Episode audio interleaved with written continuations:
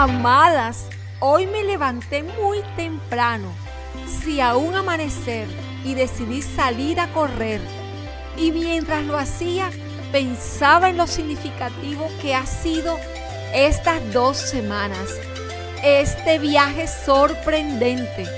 Me he sentido reconfortada, con un nuevo aire en mi vida, con un alivio en mi corazón y sobre todo con unos deseos enormes de no detenerme y disfrutar las pequeñas y maravillosas cosas que Dios me regale cada día.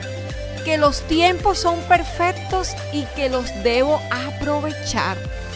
Sabes, la Biblia en Primera de Corintios, en el capítulo 9, versículo 24 nos dice, ¿no sabéis que los que corren en el estadio todos a la verdad corren, pero uno solo se lleva el premio. Corred de tal manera que lo obtengáis.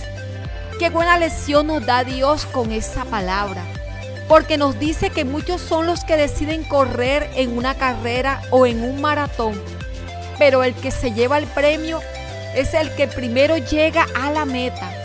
Entonces, mi amada, apliquemos hoy lo que dice Primera de Corintios Corred de tal manera que lo obtengáis. Sé clara en el camino que decides avanzar. Entrénate dando lo mejor de ti. No te canses. Detente un poco y respira. Cuando te sientas fatigada, no te rindas. Que no se te quite de tu mente el premio o el galardón que seguro vas a obtener cuando por fin llegues a la meta. Ánimo, tú eres una campeona y las campeonas no se vencen. Amada, en la vida solo vas a tener una sola vez para correr.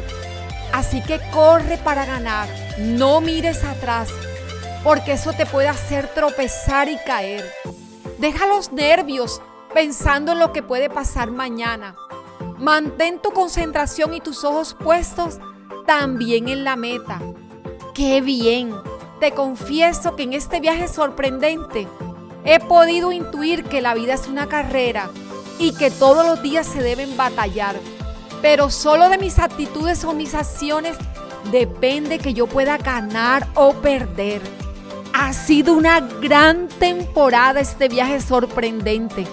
Amada, disfrútate el día de hoy. Te llevo en mi corazón. Y si te perdiste alguno de los episodios, de este viaje sorprendente, puedes encontrarlos en nuestro grupo de Facebook Amadas con Edith